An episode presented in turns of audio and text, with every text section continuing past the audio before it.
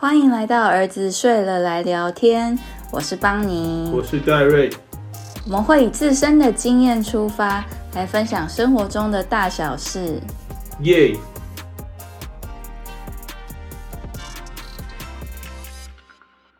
好，我们今天来讲一个主题，是我们身边人蛮有兴趣的一个主题。就是 我觉得好像是女性的身边人比较有兴趣的主题。对，可能是就是盖瑞的南大十八变。然后这个来自于说，就是其实我从小到大也直到现在，我都一直觉得是个肥宅。比如说三四年前出版社那种，当他们合作对象真正见到我时，会觉得哎，不是肥宅啊，就是没那么肥宅啊。所以就是你透过先自称肥宅，然后带给大家一种惊喜的感觉。没有，我其实没有那么心机。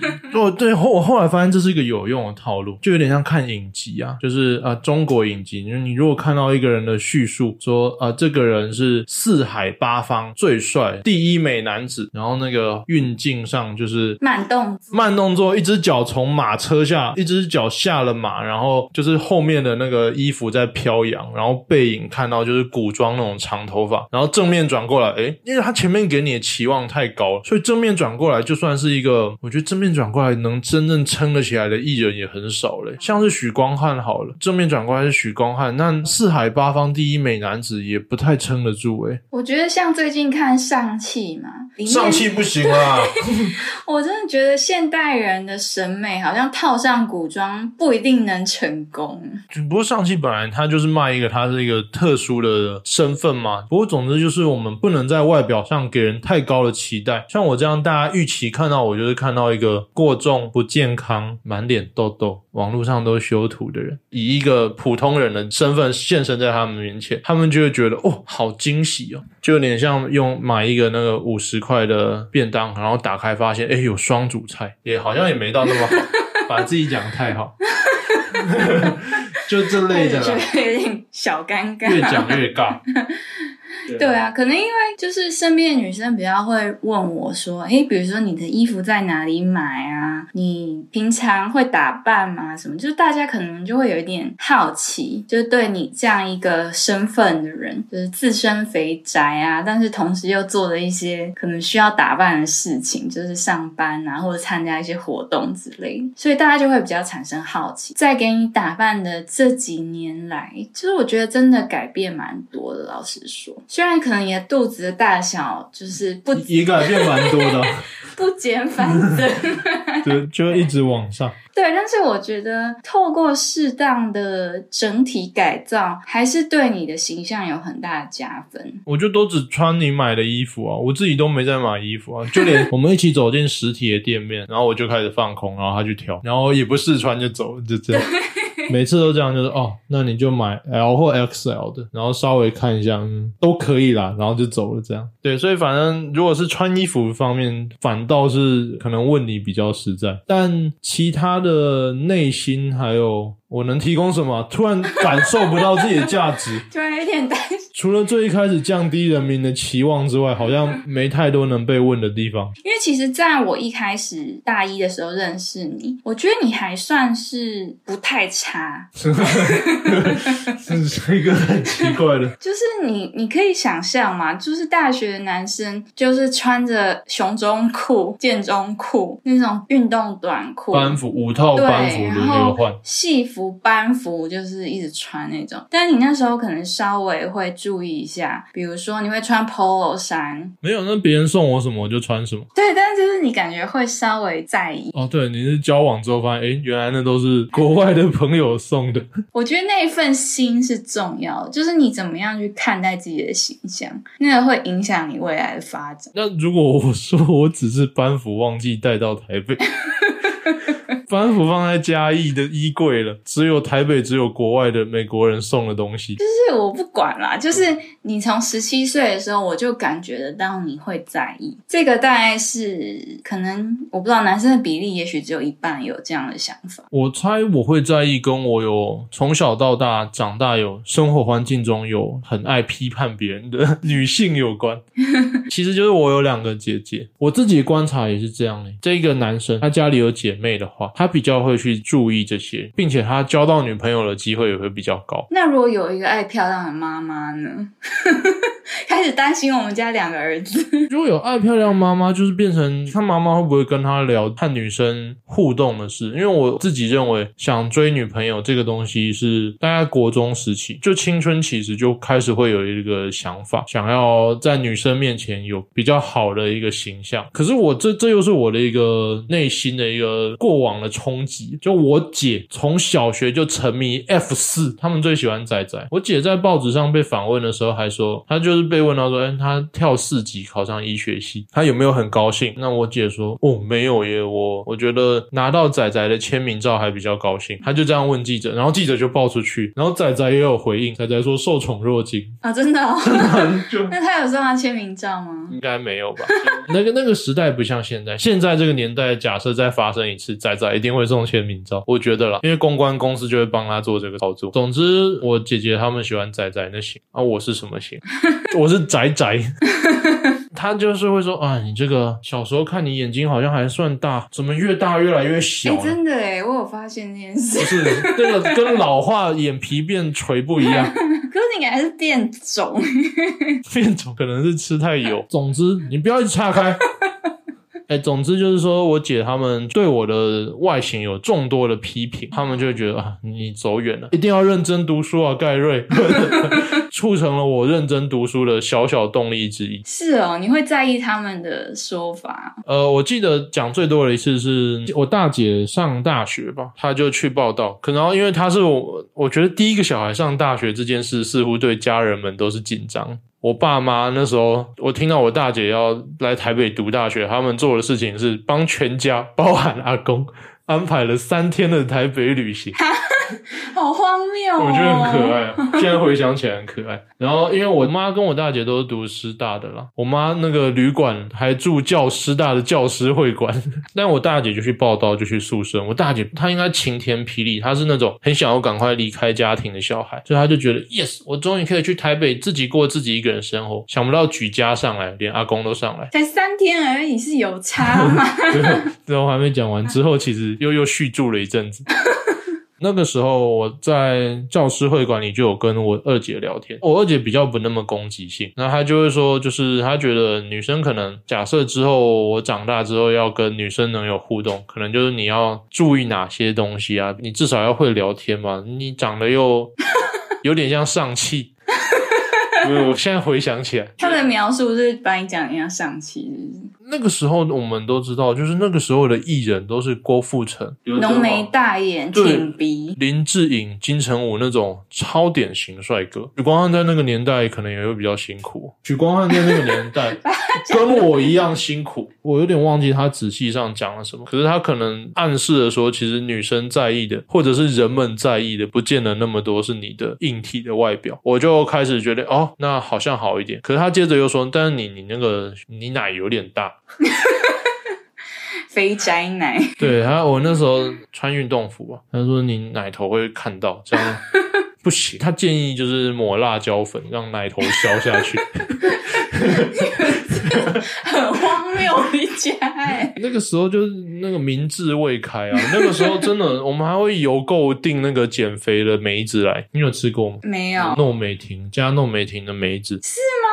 不是加泻药？呃，最后发现是加泻药，那个吃了之后，全部都就是隔天全部倒在家里，一直大便。你们根本就没用。我们是五口之家，所以那个厕所量不够。真的吗？你们家不是很多厕所？我们家的人好像又都很喜欢边上大号边看书，边在里面磨磨半天之类。总之，他跟我说建议抹辣椒粉之后，我就我抹了一次，然后好太烫。烫到受不了，然后就是烫到穿衣服都一直驼背，然后就改成运动。我其实以健身来讲，我非常早就开始健身，大概国中就开始。虽然说现在可能看不出来有这件事，可是大一的时候可能看得出来。对，那时候你比现在小十公斤。对啊，可能是。对，可是身形看起来没有差很多。我们他现在用奇怪的表情看着我。好，总之总之，你不要一直扯开啊。我那时候就开始注意自己的运动习惯了，呃有在运动，基本上就是会过了一些关卡，就是比较不会因为身材的东西。我觉得就算一个人胖胖肉肉，但是有运动的身形还是跟那种完全没运动的胖胖肉肉不太一样。嗯，对。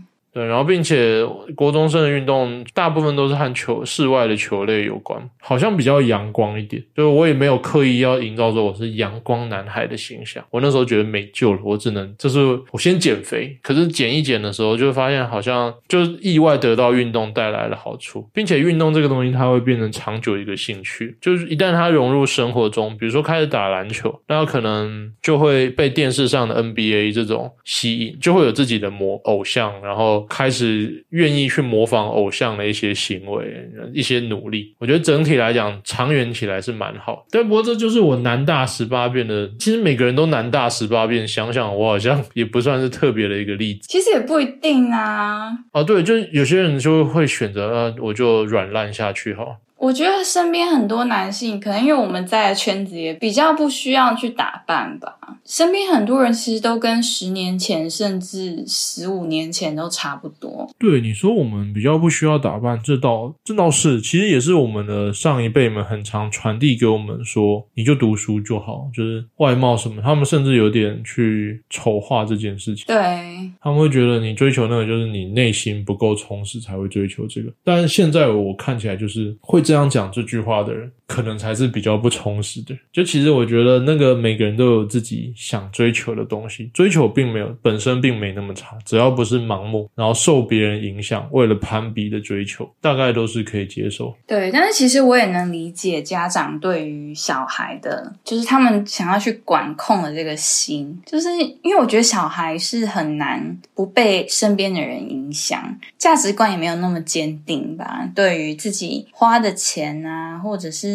自己该做哪些努力？我觉得就是处于一个比较彷徨的阶段，所以很多家长会想要用强加限制的方式去管教小孩。对，但是这样子，呃，我觉得应该是说这样也不是不好，只是要跟呃理性或者是开放之间去取得一个平衡。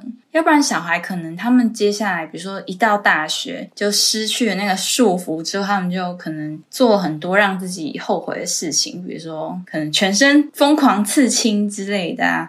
或者是嗯，就是买了很多很多不需要的东西，可能会因为一时冲动做出其实不是自己想做的选择。对，其实我也是认识你之后，我听到说你，比如说你小时候有认识的人，呃，爸妈就会帮他很打理外表，并且很小就带去做手术。其实各个地方风气差蛮多的。其实我们的人的注意力就是有限啊，可能当我们更强调的是课业或者是其他那个语言上，就是比如说出国留学的东西时，大家的重心就不再是那么多在外表，而我们嘉义好像也比较少那种贵妇团这种东西。但是其实到台北之后，我受到的冲击还蛮大的。我觉得台北整个对于外貌的雕琢跟那种重心，确实比我所出来的环境多很多。我还记得那时候来台北，就是有参加科展，还有参加大型的比赛，每次都觉得台北女生也太漂亮。嗯，我我那时候也有类似这样的感觉，就是陪我大姐上来报道嘛。那我其实完全可以理解她为什么不希望我们出现在报道会场，最后都会变成她自己去报道，我们送他去坐计程车，然后他去报道之后。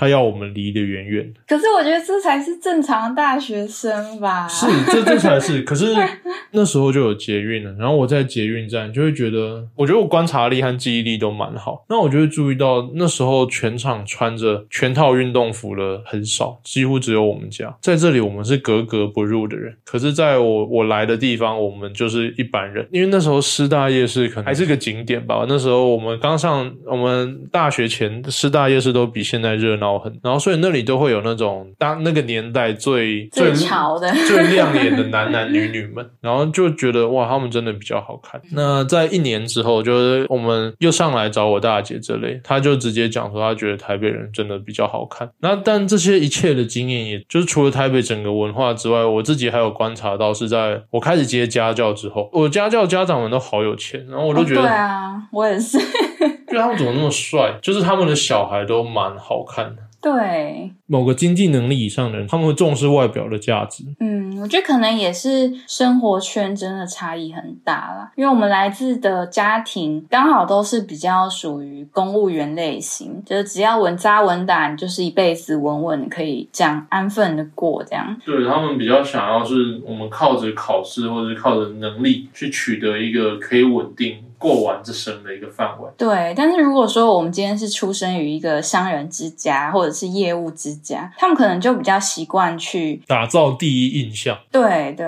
嗯，我觉得应该差别蛮大的。像我们身边，我记得印象很深刻，就是几个月前跟那个朋友的妈妈聊天，那时候他妈妈很骄傲的说，他觉得小孩很帅很美，是他很骄傲的。嗯，我觉得他是对于那种打扮。的在意而觉得满意，而不是说他可能本身就是长相条件很好这样。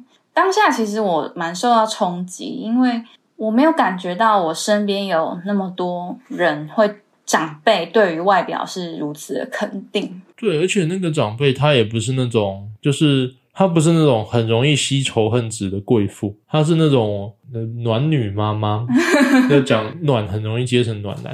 对。他就是那种很温和长辈，然后很支持下一辈的人，然后事业上也很成功。那他自己打扮上不是那种很妖艳，对，不是那种很妖艳，很就是会一看就让人给人一种难以亲近特质的人。他认同这件事的重要性。对，那我自己对外表啊，我其实一直觉得不要太糟糕就好了，自己能尽的努力尽到努力就好。当然，这就包含了饮食和运动。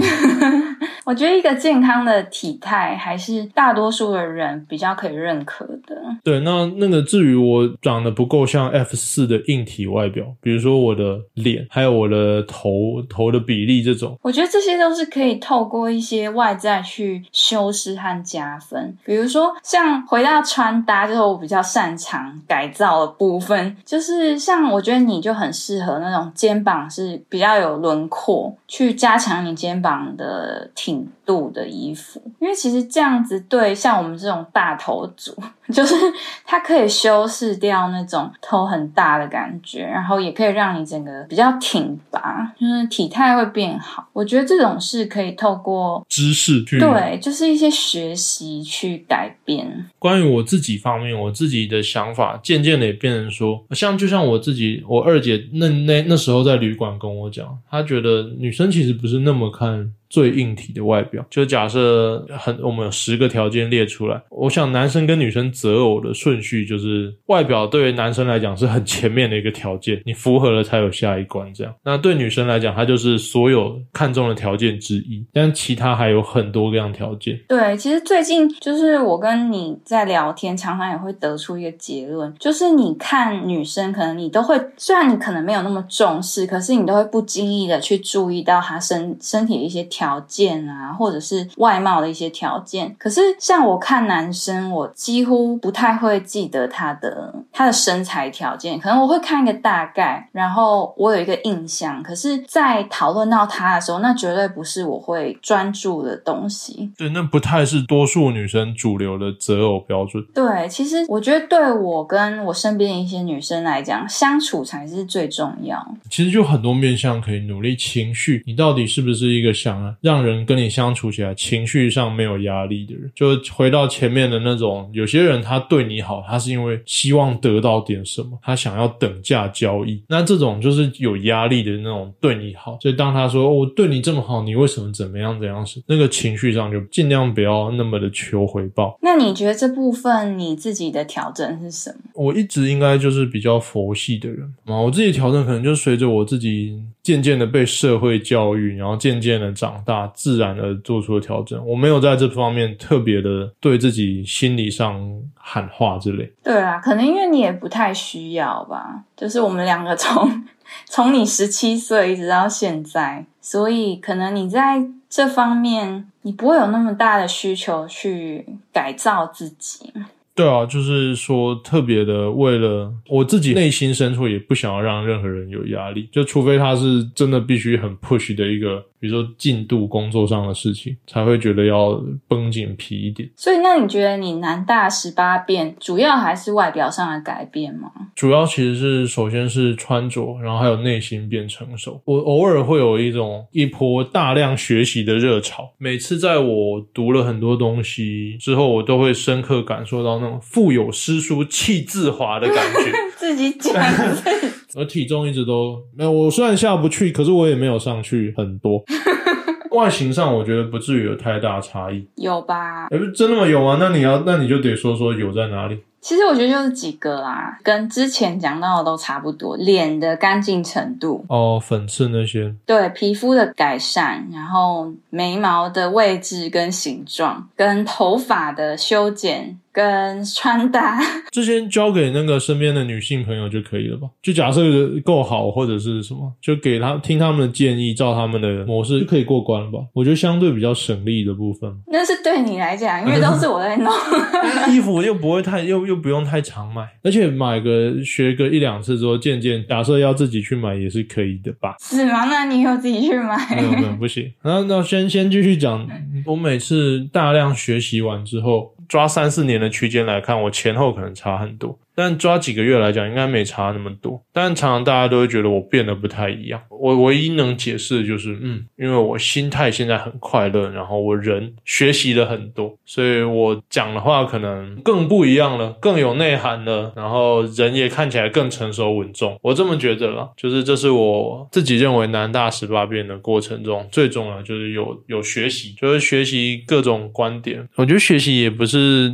单看那种。工作上的学习，像我们做公司或者做医生，有些就不单单是知识上的学习，学习和人和人相处的学习，和人相处的知识也很多都可以从书上获得。那你就会知道说，有时候讲一些话可能会。造成别人的情绪上的一些压迫啊，或者是当你呈现出你很在意什么，或者是当你在外面批评别人的哪些点的时候，会造成什么样的东西？那以前我这些东西都没有做得很好，但渐渐的就一步一步来之后，可能就是南大十八变的主因嘛。我自己那我自己觉得的主因，就第一印象方面，就是完全是由你打造的。嗯，但是我觉得其实看书对我们两个的帮助很大，就是我想顺便分享这一点，就是说，呃，其实很多书它们不见得是只能应用在一个地方。他可能告诉你说：“哎，你生活就是要认真的去过，你可能要常常慢下来去思考自己的 why，你自己为什么要做这些事情，为什么要这样过生活，然后因此而影响到你，你一整天可能就哎，你会想到要多喝水，要吃的健康，要睡饱觉，然后要运动，就是这些东西，它都可以转化成对你的整体是有帮助，就让你往变好、变好看。”这些都是有帮助，所以我觉得书的内容就是它除了影响到你的知识，然后你跟别人的相处，它也是影响你整体的状态。就是你，你为了做到书中你自己很认同的一件事，你会因此走向更良好的生活习惯。嗯，像你的生活习惯，我觉得其实在这段时间也是改变很多，所以也许你。整体，你的肤质变好，你的身形变好，也许也是跟这些有关。对啊，我我自己完全可以想象，要是我双胞胎兄弟，他在告白之后被打枪，然后从此走向另外一个极端，就是我常常仿佛可以看到他在电脑游戏前快乐的样子，可是他就很胖，对啊之类，不想要讲自己平行世界的自己的样子。对，我觉得应该说，就是做一个总结，就是你这些时间，你到底做了哪些改变？就第一个，就是大外表这些是需要去付出努力，不管是你自己还是你身边的人去帮你做这些事情。心里要有一个想法，就是。哎，你要在意你的仪容，我觉得这点是很重要。然后再来就是说，你可能从生命的历练当中，你去得到什么。然后我觉得，如果是正面的影响，就是你也希望散发正面的能量给身边的人，大家也会用一个比较正面的态度去对待你，去看待你。也也是有点像由里到外的感觉，像考试技巧那那一集讲的一样。其实你说一些外表的改变来自于，比如说生活纪律、穿搭、保养这种，那种很需要生活上习惯去维持，要要撑得久。其实你内心要真的认同这些东西给你带来的好处。所以最后结论是从内心出发，你内心真的要成为想要成为一个各个面向都更好，所以你愿意学习，然后你愿意改善外表，让自己的第一印象有可能带来更多机会。那最后就是假设你身边有好的友人，自己很懂打理外表，他们给你一些打扮上的建议，或者甚至带你去哪些地方剪头发之类，这样就会形成一个蛮良性的一个循环。因为当你的外表受到肯定之后，其实我这样也不太算受到肯定嘛，就别人发现我没有想象中那么肥仔，对，就变成肯定了。对对，就 但你自己也会哎，好像还可以，然后就会尽量的在自己愿意花的努力前提下做出改变，维持那样的生活习惯。好啊，我觉得这题差不多就到这边了。好，那现在还有在卖辣椒粉，应该还是买得到吧？好奇而已。那我们没有要多说什么，大家拜拜，拜拜。